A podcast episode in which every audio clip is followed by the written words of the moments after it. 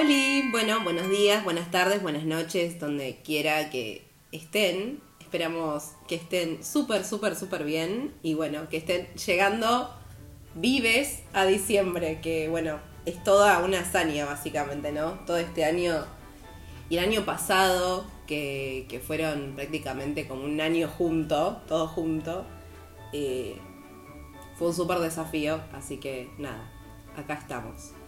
Eh, bueno, por acá está José Buenas. y Fran conmigo. Oli. Y nos reuníamos para charlar un poco. Y Flor, yo. Me olvidé de mencionarme a mí. Eh, nos reuníamos para charlar un poco sobre que se viene diciembre, ¿no? Diciembre, full diciembre, reuniones familiares, Navidad, Año Nuevo. ¿Y, qué trae esto, no? Estas reuniones, todas estas ansiedades, los preparativos. Eh, así que a raíz de eso veníamos pensando un poco. No, perdón, y además porque nosotros nos gusta más que nada eh, la psicología sistémica y la familia es como un, eh, un tema muy importante dentro de la psicología sistémica.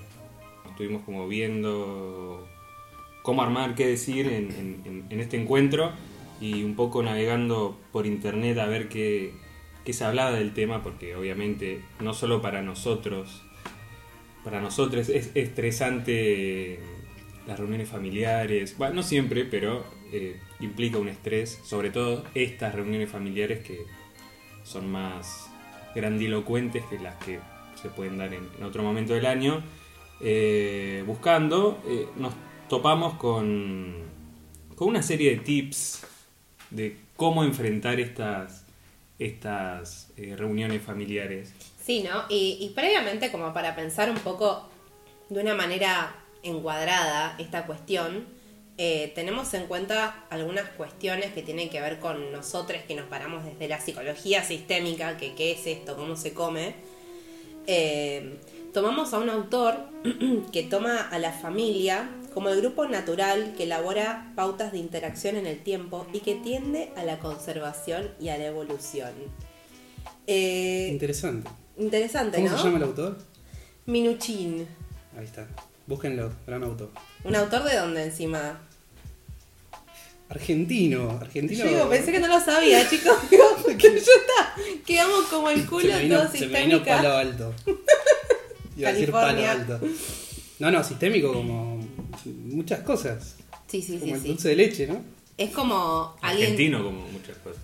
Un sistémico argentino. Es Un alguien súper importante de la terapia familiar, que es una de las cosas por las cuales reco- se es reconocida la, Sí, fue pionero. la sistémica y fue pionero exactamente como acá dice el compañero José, el amigo. Así que no sé señas, no sé si señas peronistas. bueno.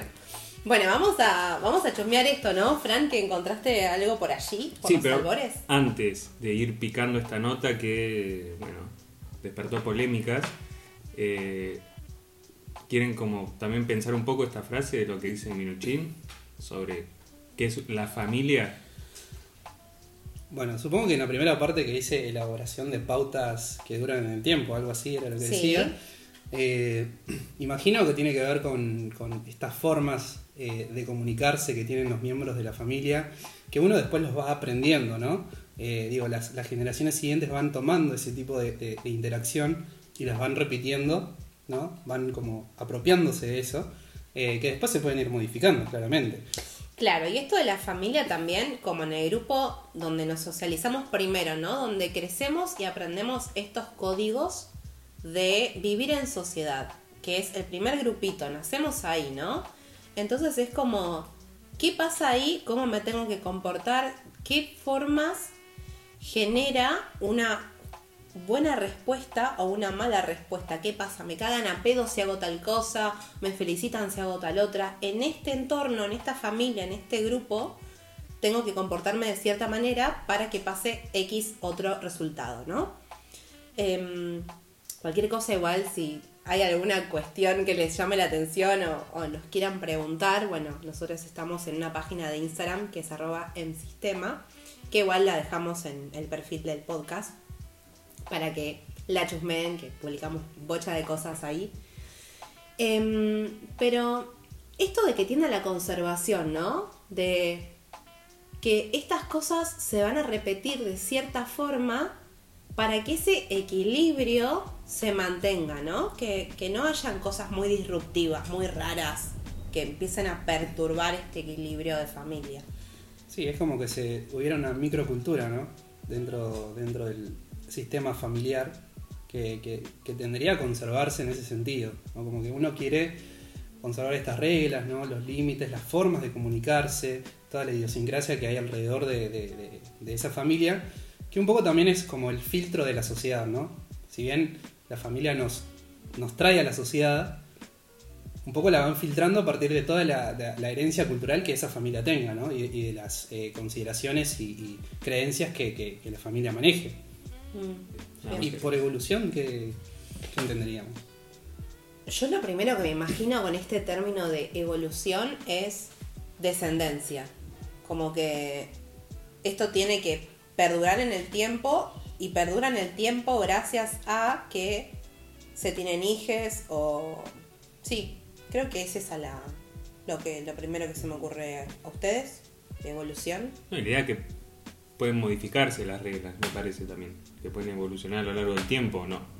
Por, si bien estamos diciendo que eh, tienden a la conservación y a, y, a, y, y a repetirse patrones como para generar cierta Estabilidad. cierta estabilidad, eh, estos patrones se pueden modificar con el tiempo y dar lugar a otros modos. Eh, Sí, otros modos o patrones que sean por ahí más adaptativos, ¿no? En términos por ahí más evolutivos lo pienso, ¿no? Si lo pensamos, si lo pensamos en términos de ciencia, eh, justamente pensemos, no sé, ustedes lo habrán visto también en, en biología o algo así, que es esto de cuánto tiempo llevan estos cambios en realidad. Que quizás piensen en alguna cuestión que haya sido muy disruptiva en su familia. No sé. eh, la sexualidad suele despertar mucho estas cuestiones, que quizás hay algo que, de lo que no se espera y la familia quizás, en la peor de los casos, no responde de una manera como súper de apoyar y qué sé yo, sino que quizás en muchos casos es ¿y por qué? ¿Y, desde cuándo? ¿Y por qué esta manera? Y es como que cualquier posible cambio de todo el orden previo genera como una disrupción muy grande. Por eso se piensa esto de que se tienda a la conservación. Eh, y es, queremos esto y no queremos que en primer lugar cambie. Después sí, pueden haber cambios porque los hay y es lo mejor para que se pueda seguir desarrollando eh, y cambiando para mejor. Pero bueno, eh, puede pasar de todo. Y en, todo este interín de cosas, ¿no? De, de, estas particularidades que tiene la familia como grupo, eh, pensamos en qué pasa ahora, ¿no? En, en, en, este momento del año en el que, por un lado, puede pasar que, uy, qué bueno, me voy a poder ver con mi familia porque COVID y porque quizás no tuve otro momento para poder verme con toda esta gente. O puede ser, uy, justo esto otra vez, ¿no? Tipo, tener que ver esto, estas personas de nuevo, tener que cruzármelas, no quiero, qué bajón, qué paja. Eh, pueden pasar como un montón de posibilidades, ¿no? Sí, hay una realidad y es que, que porque sea tu familia no quiere decir que las tengas que amar o las tengas que querer. Duro pero real, sí, sí. Hay que sacar ese peso social, ¿no? Encima. Eh, esa cuestión tan como si fuera una norma, ¿no? Una ley de, de la sociedad que vos tenés la familia y tenés que estar y tenés que querer a tu familia, ¿no? Como si uno no se llevara mal o no tuviera diferencias con los padres, con los hermanos, con los tíos, abuelos, ¿no? Porque se nos entrecruzan muchas cosas. Claro, como que el hecho de que haya sangre de por medio, porque se piensa mucho también eso, la familia sanguínea, ¿no? Uno no piensa familia como, no sé, amigues, ponele. Eh, que en muchos casos puede cumplir mucho más un rol de familia que quizás, no sé, familia sanguínea, ponele. Eh, y, que esto de que la sangre no hace que vos eh, tengas que darle un montón de excepciones a una persona que es una persona de mierda, ponele. O sea, sinceramente, si vos sentís que alguien de tu familia es medio choto como persona porque no encontrás cosas en común o porque te parece que la postura no es algo que a vos te, te parezca eh, piola, eh, bueno, eso puede pasar. No es que el hecho de que sea familia es, ah, me lo tengo que bancar. Creo que es un posicionamiento que, que es un poco más sano para que uno también se, se evite situaciones feas eh, con las que encontrarse. Pero bueno, a veces es inevitable. Pero bueno, como sabemos que cosas no tan buenas suceden en estas reuniones, pasemos Sí. A, la, a la rigurosa investigación que hicimos. Rigurosísima. Sí, que básicamente es un- un- un- una nota del diario El País que no sabemos muy bien quién la escribió, tratamos de investigar, no nos queda claro bien eh, la fuente, eh, pero es un señor que escribe cosas sobre psicología. Bien, el primer tip de Gaby es el siguiente, eh, que el asistir o no a una, a una de estas reuniones familiares, vamos a pensarlo ahora en, en- en- en las fiestas, eh, particularmente, en Navidad y Año Nuevo. Sí. Eh, tiene que ser una decisión consciente. Y nos dice que no es obligatorio en una reunión familiar. Un poco lo que estábamos hablando. Acá podemos estar de acuerdo con él, que en otro sentido, pero eh, a veces también es como una norma que si es una, una- una reunión familiar o, o algo tan importante como, como el peso que tienen, el peso social que tienen las- este tipo de fiestas de nuestro país, ¿cómo no vamos a ir? O sea, podemos evitar nuestra, nuestra familia durante el año, pero acá en esta época no, hay que ir, porque Hay que ir Hay que porque la Navidad es una fiesta de familia. Sí. eh, y creo que lo que hay de fondo con esta, particularmente con esta fecha, es una cuestión de creencias religiosas, ¿no? Que tiene un peso gigante. Sí, en algunas familias no hay dudas, pero más allá de eso creo que también es como, pero es Navidad. En- por ejemplo, en mi caso mi familia no es muy religiosa y se le da un peso más importante que otras cosas, o como algo hay que hacer, no, no se puede no hacer nada. Pero hay que hacer en familia. Eh, la verdad, en mi caso, sí, obvio, en familia, pero por ahí eh, pienso, y otra complejidad que creo que se le agrega a estas fiestas, más allá de, de esta posibilidad de encontrarse con, con personas o volver a vincularse eh, con gente que por ahí no, no- no nos cae muy bien, por más que sea nuestra familia, es que muchas veces hay que articular varias familias. Y creo que lo más estresante quizás es la organización. Hay un estrés en la organización y en dónde vamos, con quién. eh, y muchas veces no solo hay que lidiar con, con gente de la misma familia que, eh, que por ahí no, no nos cae muy en gracia, sino con, con otras familias. Que, y esas familias tienen su complejidad y ahí se van sumando como muchas complejidades que hacen que esto salga muy lindo, porque se vuelven como fiestas muy, muy numerosas y divertidas, donde ves gente que no ves usualmente, o muy estresante. Sí, ahora encima con todo esto de la masividad y, y lo Bueno, eso covidoso, quizás ayudó a decir, bueno, mejor lo pasamos entre los que estamos siempre. no vamos a estornudarnos en las caras para contagiarnos entre muchos, sino entre algunas. No, y, y- y genera también como esta obligación de por ahí ver gente que no viste durante el año. eh, que tampoco tiene que ser así. Por pasarla con la gente con la que estuviste todo el año, por más que sean tres personas. ¿no? Tampoco hay que hacer un, un gran banquete porque, porque nace para recordar el nacimiento del niño Jesús. No, sinceramente a mí lo que me pasa, sí, fue religioso. A mí sinceramente, si chicos, si vieran las caras ahora sería muy, muy gracioso. A mí sinceramente lo que me pasa es que todavía estoy como en este intermediario de que me siento obligada de, juntarme con algunas personas, sobre todo en Navidad, porque tengo una hermana menor eh, que, bueno, Papá Noel, entonces es como que te tenés que reunir porque es- eso se comparte en familia y los regalos y, bla, bla, bla. Y yo sinceramente siento que voy a caretearla. O sea, muchas, en muchos casos es como ir a, a poner como toda una careta de, de cosas y prepararme mentalmente para eso. Pero bueno, quizás más adelante algo de esto el señor dice, ¿no, Gaby? Yo creo que esto que pasa, ¿no? que decíamos al principio, de que por ahí muchas familias se juntan dentro de la, dentro de la gran familia hay como varias subfamilias, ¿no? Que se van juntando para esta fecha solamente, porque después el resto del año no se ven. Eh, creo que también tiene que ver con un poco cierta nostalgia, ¿no? De, de- de aquello, de aquella época en que, no sé, pienso en una familia con muchos hermanos, ¿no? En que pasaban navidades juntos, Navidades en la vereda, con los vecinos. eh, totalmente. escuchar esas historias. Y sí, Uno, uno escucha digo, las historias eh, y, y tal vez hay como cierta tendencia a querer repetir eso, ¿no? ¿Vos estás hablando de una compulsión en la repetición? Eh, no lo quería decir, pero bueno, sí, ponele. Re psicoanalistas. Eran todos re psicoanalistas al final. Bueno, este es un capítulo especial de Navidad. Puede- podemos invitar a, a Freud. Además, Freud se parece un poco a Papá Noel, si lo ves de alguna manera. Si le pones un gorrito. Bueno, Papá Noel con algunas cuestiones ilícitas en el Hay medio. cosas pero... blancas alrededor de, de Freud, también, como la la, nieve. nieve.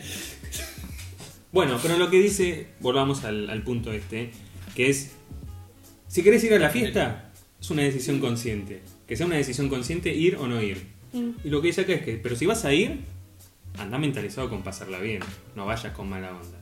Mm. Y si no querés ir, está todo bien también. Esa es un poco, tampoco queremos, siento que estamos siendo como muy eh, pesimistas, ¿no? Con toda esta cue- cuestión de, de las reuniones familiares y de, creo que lo estamos encarando por todo lo malo, pero me parece que está bueno y puede ayudar a esa gente que realmente, no sé, yo al menos nunca sufrí demasiado, a veces sí sentí como un poco de paja ir a algún lado, pero nada más, nada mucho más lejano a eso. Pero, pero creo que hay gente que sufre de verdad y está bueno por ahí esto de, de- de como quitar ese peso, quitar esa... Genera mucha ansiedad. Genera muchísima ansiedad. En el momento. Bueno, vamos con ahora sí con el otro tip de nuestro amigo, ¿Por cuál vamos ya? por el 2. El segundo. Son 28. Ok. Prepárense para un podcast de 10 horas. Y hay un bonus track de 15 más. Ok. El segundo tip es prepararse para lo peor. Y lo que aconseja es que propone un ejercicio donde básicamente es poder anotar en un papel, concretizar cuáles son los posibles peligros o amenazas que se esconden en esa reunión familiar que está por venir, como por ejemplo, como dejar bien en claro si hay algún tema tabú que no se puede charlar o, ver de qué temas sí hablar. eh, y dice que está bueno escribirlo, y creo que comparto en este caso, que mm, escribir y, y- bajar a tierra lo- estos pensamientos que tenemos no- nos ayuda como a prepararnos y a preparar también nuestras respuestas eh, emocionales y a poner en perspectiva lo- nuestra- nuestros pensamientos precisamente. Eh, poner todo en perspectiva y así podemos afrontarlo de la mejor manera cuando estemos ahí en el momento. Eh, y agrega que no solo escribir lo malo, sino también lo positivo, en el sentido de, bueno, cuáles son esas cosas que me, dan ganas de, asistir, o que me gustaría que sucediera, o nada, también poder dejar escrito lo positivo. Lo primero que me, pasa ahí pensando es como, che, qué paja todo este laburo para reunirme con esta gente que no me quiero reunir. Pero chiques, piensen que estamos empleando un montón de tiempo mental en nuestra ansiedad, que es tiempo casi muerto, porque en realidad es pensando cosas que nunca llevamos como a ponerlas de una manera que nos sirva para nosotros sentirnos más preparados para esta situación. Así que, sinceramente, con, con todo esto de, de este tip, se puede pensar de una manera productiva como para esta ansiedad y este estrés que implica toda la preparación y bla, bla, bla, ponerlo en algo que posta nos pueda servir y prepararnos mentalmente para esta cuestión, porque, digo, tiene bastante lógica, ¿no? Desde nuestra manera de pensar, desde la psicología. Sí, eh, es básicamente, creo que escribir, y no solo para estas situaciones, ¿no? Eh, ejercitar la escritura para afrontar este tipo de pensamientos, emociones, lo que te pasa, lo que te gustaría tal vez decirle, no sé, a algún familiar que alguna vez te dijo algo, o cómo afrontar, ¿no? A ese familiar que, que siempre se la manda y, tira comentarios, ¿no? Eh, A mí me pasa a veces que hay temáticas que sé que si se van a hablar, si se van a empezar a hablar, es para, para Bardo. Entonces directamente agarro tipo, uy, justo tengo que ir al baño. Me voy al baño por media hora. Todo como para que la situación de no estar metida ahí, porque a veces bueno, no sé, creo que la mayoría de las familias les pasa que es, hay algunos temas en especial que si te pones a hablar de eso es un debate interminable eh, en el que no hay salida y quizás tu manera de posicionarte, si la decís, no es la, la más aceptada y te, te mandan un montón de críticas y, no tenés ganas de hacer todo eso. Entonces, bueno, o haces oídos sordos o, o directamente nada, qué sé yo. Me guardo la opinión. Yo a veces hago eso porque sinceramente hay lugares en los que siento que no, no puedo dialogar de una manera muy fluida. No sé a ustedes qué les parece eso, pero... Bueno, Pero creo, creo que creo que, que también hay como ciertos temas que no vale la pena hablarlos en ese momento, ¿no? Porque como decíamos antes, se supone que es un momento para pasarla bien.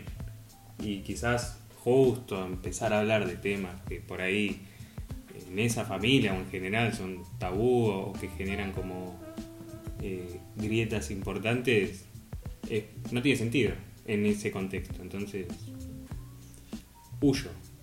En el, en sentido, en el sentido de que yo no lo saco y si salen trato de no participar porque me parece que no tiene sentido y me enrosco al pedo.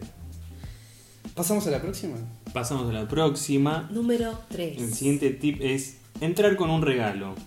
Y esto es porque los seres humanos tendemos a equilibrar. Entonces, si nos tratan bien y nos dan regalitos, nosotros también nos tratamos bien y damos regalitos. Entonces, caer con un regalito a, a una de estas reuniones ya eh, como que generamos un clima donde el resto de la gente también se va a predisponer bien con nosotros. Nunca lo puse a prueba, creo. O sea que yo tengo memoria así de. No soy una persona muy regalera. ¿Ustedes son de regalar? A determinadas personas sí. Me gusta que me regalen. Bueno. También algo que creo que hay a favor en, en nuestras fiestas al menos es que en las reuniones cuando hay cuando se juntan distintas facciones de una misma familia eh, todos caen con algo, ¿no? Algo para comer, algo- todos llevan algo, entonces ahí ya creo que este, este paso está medio dado. ¿Paso al otro? Pasamos al número 4. Bueno, un poco te habías adelantado con lo que dijiste recién de que te ibas al baño cuando se hablaba de algo que no te gustaba. Ay, perdón, me voy al baño. Eh, Full evitación. que el siguiente tip es practicar el slalom, que se, se refiere a saber esquivar los temas que son delicados y, a- y esos temas que sabemos que empiezan mal y se, se pudre, se pudre la momia. Y básicamente el consejo que da es cambiar de tema, pero podemos tomar el- lo que hace Flor, que es irse también. Estás hablando y de repente te vas, Lo que hace Freud. Bomba de humo. bomba de humo así. ¿Cómo lo que hace Freud? no, porque suena muy parecido a Ah. Eh, así que bueno, eh, me parece que está bien. Cambiamos de Hay, tema. hay que ver, hay que ver cómo con qué elegancia cambiamos de tema hoy, ¿no? Como, Difícil cuando- directo. Difícil cuando hay muchas personas, ¿no? Es difícil y no, porque si hay muchas personas puede haber varios temas, Sí. a menos que todos se copen con un mismo tema y ese tema es como que picante y cómo cambias, cómo le cambias a toda, a toda esa gente el tema, ¿no? Re, re, y hay gente que tiene como una facilidad para manejarse en las reuniones, en lo comunicacional, ¿no? Que te das cuenta que tiene una facilidad que le fluye esto de decir, ok, por este tema no, vamos por otro lado, tipo, vamos para acá, vamos por allá, y te lleva para cualquier lado y vos ni te enterás. Hay gente que le cuesta más, entonces es como, bueno, de la nada, "Oh, che, está fresco, ¿no? o cambiamos de tema abruptamente y queda como medio como el culo. Pero bueno, no importa porque zafamos, con- conseguimos el objetivo de zafar de lo que nos estaban viniendo a decir la, la pregunta, ¿no? De, de para cuándo la pareja, que estoy más gorda. Bueno, está, está fresco afuera. ¿Qué responderías ante eso, vos, Flor, por ejemplo? ¿A qué pregunta? Elegir la que quieras, la que más te divierta. O tal vez la que más te haya. La que más me moleste. La que más te divertiría responder, porque por ahí sos, eh, podés aplicar un poquito de ironía y responder algo que. fuerte, pero no tan fuerte. Fuerte, fuerte, muy fuerte. Ca- Capaz ya te ha pasado. Mm, me ha pasado, sí, me pasó una vez. eh, tenía como 14, pónganle. Y me acuerdo de un tío, que no, no fue una reunión familiar, pero eh, de, de fiestas, digamos. Pero la mía, tipo, tenía un tío que estaba ahí, no veía a nadie. Aparecía y te hacía una pregunta. Y desaparecía, tiraba la demo. Es el tío que se activa en la fiesta, más. Después se guarda. desbloqueado. No, apareció mi tío preguntándome que para cuándo iba a aparecer con un novio, ¿no? Y yo tenía 14, o sea, chiques, imagínense que no tenía ni la más pálida idea, o sea, sí, tenía idea de lo que es un novio, lo que es la- lo que era un poco medianamente esbozado la sexualidad, pero muy, muy por arriba, porque 14 años y poca ESI, que eso también podría ser un tema que nos interesaría hablar Hacemos otro momento, claro. Eh, pero bueno, fue como una cuestión que le dije que no, no tenía pareja y, y que nada, que cuando la tuviera le iba a contar. Mentira igual, porque no le iba a contar, no me interesaba contárselo. Y nada, yo siempre respondía con, sí, te lo voy a contar cuando pase y eso jamás pasaba. O sea, sí me pasaban cosas, pero no las contaba. Eh, porque no me interesaba contarlo. Siempre fui como muy así eh, plantada en ese punto. Eh, pero así incómodo que me haya pasado. No. Sí me ha pasado de eso de que de no comas mucho porque vas a engordar. Claro. Pero Bueno, no en reuniones familiares. ¿A vos? Eh, ahora que decís esto de las parejas, que es lo típico, ¿no? Para, para cuando novia, novio, novie. Eh, que, que al día de hoy la- mi familia me lo sigue preguntando. O sea, yo me cruzo un tío que no. Otra vez, el tío. Hermoso el tío. o. Pobre tío, les mandamos besos a los tíos Quiero, de- decentes. quiero defender a estos tíos Vale. que hacen preguntas de mierda. Eh, quizás a veces tiene que ver con que son es gente que con la que no, no, no tenés relación cotidiana y no saben de qué carajo hablar, entonces te preguntan por lo más básico. Como, Sí, otros no tanto. O sea, son bastante cercanos y saben más o menos de tu bueno, y lo que haces. ahí sí es una, Eh. medio una guachada y después ya con lo que decís vos, Flor, de, de dejar de comer, bueno, eso no tiene nada que ver. Pero me imagino, si en un tío ahí Claro. te dice, y el novio, y bueno, te quiere, quiere charlar de algo, no sé muy bien. Sí, sí. Eh, Soy gay. El tema es cuando, cuando saben un poquito de vos, de lo que estás haciendo, ¿no? que Y- no estás, no estás en pareja, Y que no, claramente. y sabes que no, está, que no están y porque ya te lo pregunté la semana pasada, no es que te lo Claro. pregunté hace un año. Divino. Eh, y te preguntás, ¿no? Pero es, ¿es lo único que importa o no importa todo lo otro que yo hago de mi vida? ¿No? Como que, digo, pensando también en la familia, ¿no? Como en esto de conseguir una pareja y en un futuro tener una familia, ¿no? Agrandar esa La familia. evolución, La evolución, del grupo ¿no? De la- de- social. del individuo a la familia, pensándolo así, ¿no? Eh, y todo lo- el resto, todos las- los otros logros que uno puede generar y que está logrando, ¿no? Ahora en, en el presente es como que te preguntas, haces esa pregunta, ¿no? Como Porque tío, yo ¿Qué soy exitoso. No tengo pareja, pero puedo ser exitoso igual, ¿lo sabes? Eh, No, porque vas a morir solo. Pero te ha pasado entonces de que te pregunten y cómo Sí, has respondido. Dijiste que sí, por ejemplo, para las risas, tipo sería Sí, gracioso. sí. Que digas, tipo, sí Eh, tengo pareja. Arre. Siempre digo que no, porque es la verdad, pero a veces me quedo callado. Digo, no sé, digo. Lo, lo dejo a tu criterio. No sé, le tiras Y me voy.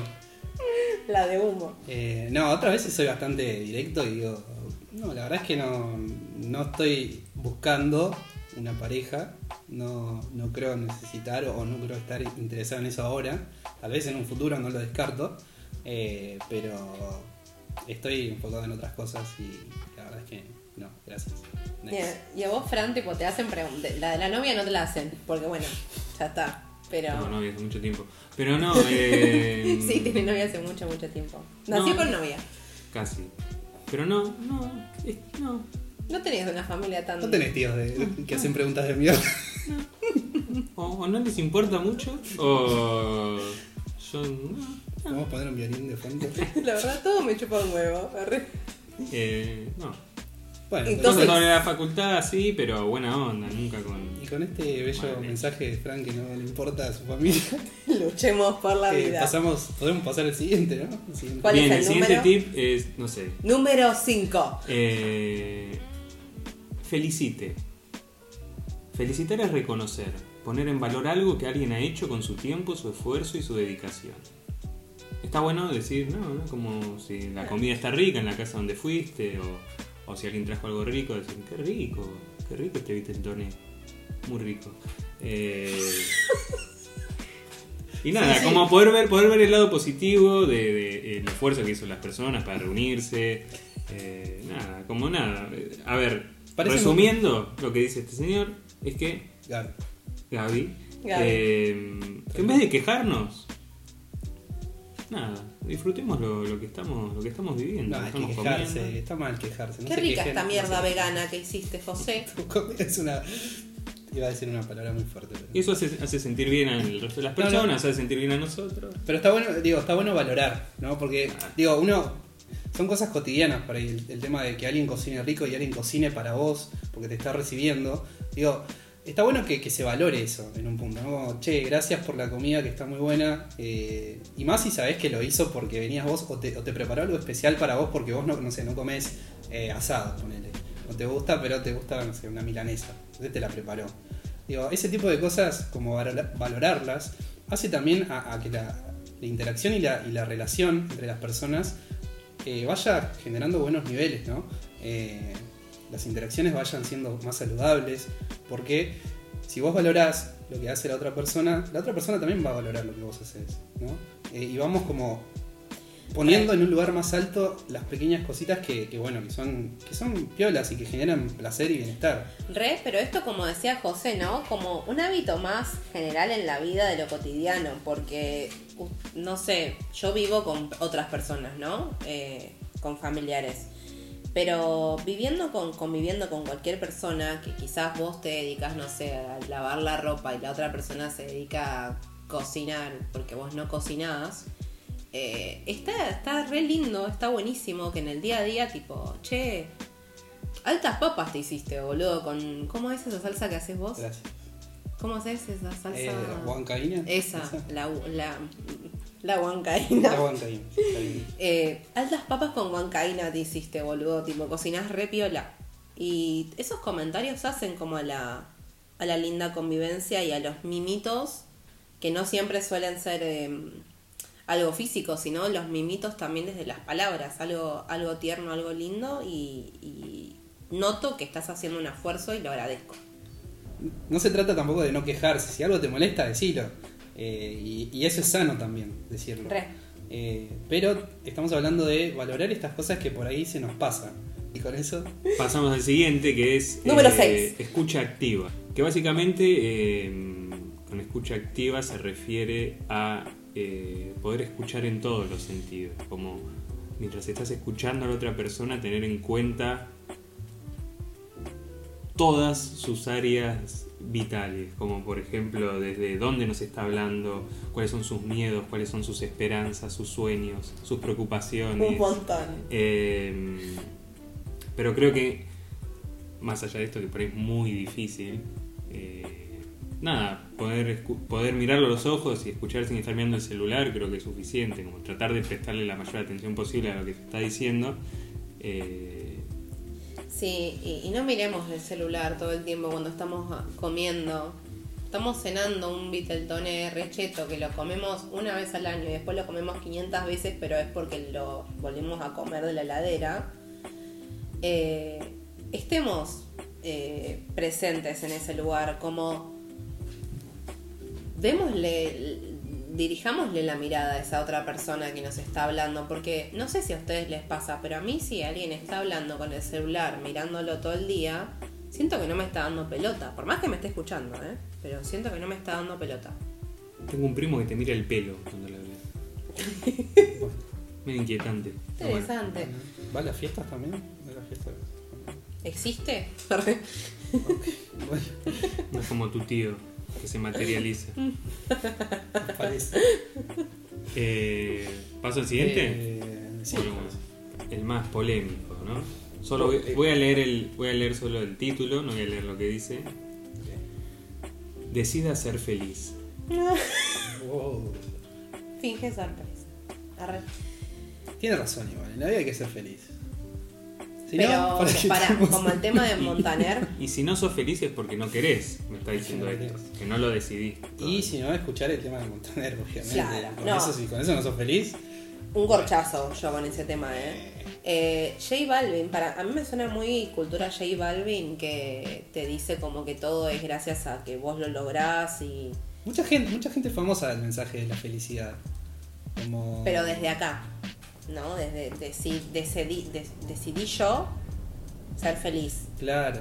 Como Como, si no hubiera está. otros factores externos que se interpusieran en, en- en el bienestar, ¿no? Pero Vamos a- justo J Balvin dijo eso. No literal, pero tiene como esta idea de. Nos van a denunciar. ¿sí? Un ¿Está difamando? Un tipo que, que estaba, que tuvo problemas. Como esta idea de tuvo que. varios problemas. Bueno, por eso, de que todo se consigue por tu trabajo. Sí. Que con el esfuerzo suficiente podés conseguir lo que quieras. Eso es porque él también tuvo un factor que él efectivamente consiguió. Hay gente que se esfuerza y por más que se esfuerza como se esforzó J Balvin, no llegó porque si no no existiría tipo toda la gente después que le Además, pero está en mar- él está dentro de esa cultura Mm. de- del, del reggaetón y del hip hop, donde se, se vende mucho esa idea de salir de abajo, de, de lograr cosas desde la nada, muy de- de- del sueño americano. Que bueno, sí, no, es Que son cosas que pasan, es como el caso de no sé, pasar y- elegante, no. que, que lo nombran tanto elegante, elegante. eh, que lo nombran y, y sí, esas cosas pueden pasar, pero no son todos los casos. Entonces no olvidemos que sí tiene que ver con un factor propio de predisposición y bla, bla, bla, y todos estos consejitos que estuvimos charlando. Eh, pero también hay cuestiones que están por fuera de nosotros y que no las podemos como controlar. Entonces, eh, eso también tengámoslo en cuenta, pero también para ser menos... eh, autoexigente. Claro, para no exigirnos tanto de nosotros, porque si no es como que si no lo logro, no estoy haciendo lo suficiente nunca. Y eso es muy difícil. Ya hay una gran, eh, grandes expectativas que vienen de, de afuera de uno, ¿no? vienen de la familia, de la sociedad, de los amigos, y además tener que lidiar con las propias, además de tener que lidiar con las propias expectativas, ¿no? Eh, entonces es una mochila gigante. Y a eso sumarle al hecho de que tenés que ser feliz o que te piden que seas feliz para tener una vida buena, digamos. Y la felicidad es lo que yo pienso, ¿eh? Para mí son momentos. Son, o son estados que uno puede generar, no sé, porque voy a, no sé, me junto con mis amigos una noche o me voy de vacaciones con mis amigos tres días. Y es un momento feliz, porque me siento alegre, me siento bien, ¿no? Eh, pero después pueden pasar otras cosas, la vida es un poco eso. Ustedes. Pseudo balancesca esa reflexión, tipo de "Mm, la vida a veces nos depara por caminos. Arre. Eh, Fran, No, estoy de acuerdo con José y nada, eso sí, que no depende solo de nosotros ser feliz. Y bueno, quizás si lo vemos así, como, como dice José, de bueno, son momentos que también un poco los, los cargamos nosotros como de esa, de esa... Sea, nosotros, como dice José, bueno, me voy de vacaciones, para mí eso es va, a estar bueno, lo voy a pasar bien, va a ser feliz. Puede pasar que, que, termine no siendo así, pero bueno, es como que ya nosotros vamos con una idea y creo que quizás nosotros nos estamos riendo del señor que escribió estas cosas si bien está como enunciado como algo en general, hay que decidir ser feliz, quizás se está refiriendo a que hay que decidir ser feliz en ese momento que vamos a compartir con, con nuestra familia, con amigas, con, lo que sea, que compartamos eh, tanto Navidad o Nochebuena. Como bueno, ir ya predispuesto, que lo- ya lo, lo dijimos en otros puntos, a pasarla bien, a ser feliz. Y si no podemos y vemos que por ahí nos va a hacer peor, volviendo al primer punto, decidir no ir, quizás. Eh, Sí, a veces igual nos sorprenden eh, nuestras familias. Cuando quizás esperamos lo peor, eh, alguna respuesta medio poco feliz, eh, nos llegamos a una respuesta distinta desde alguna cosa de, che, ¿qué pasó con esta persona? Yo pensé que me iba a responder de esta otra manera. Eh, y llevamos como... Nos quedamos con un recuerdo lindo de eso y, y está bueno también. Así que nada, eso. el contexto es dinámico y esto no- nos podemos sorprender. Nosotros también es como medio, como dije antes, lo estamos planteando como desde el peor escenario posible, pero la realidad es que eh, nada, son lindas también estas, estas reuniones, en muchos casos. Pueden ser muy graciosas, Y te puedes llevar regalos. eso. Regalos. Y te pueden sorprender, que es lo mejor. Que Te tiene la vida, vegano. ¿no? Ah. Te puedes hacer vegano. Bueno, entonces nada, eso. Les deseamos que estos consejitos les hayan servido, que aunque se hayan podido como repensar o si no recrearse en sus propias situaciones tragicómicas. Eh, y les deseamos que tengan unas hermosas reuniones familiares, no familiares, individuales o como sea, eh, y que tengan un próspero comienzo de año nuevo, ¿no? Exactamente. eh, feliz Navidad. Decirlo con más onda. Feliz Navidad. No, no tengo, perdón. No tengo onda.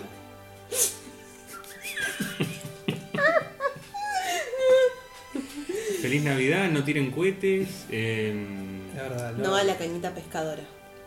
usen estrellitas, bengalas. no tiren fuegos artificiales. eh, Piensen en los animales, piensen en, En las autis- niñas en las- con autismo, con trastorno del espectro autista eh, y muchas otras personas a las que los ruidos súper gigantes les genera malestar. Por favor. Qué Y bueno para que que son. podamos pasar unas buenas fiestas. Bueno, nos vemos pronto, nos escuchamos pronto, nos escuchan pronto. Felices fiestas. Adiós. Jingle bells. da, da, da,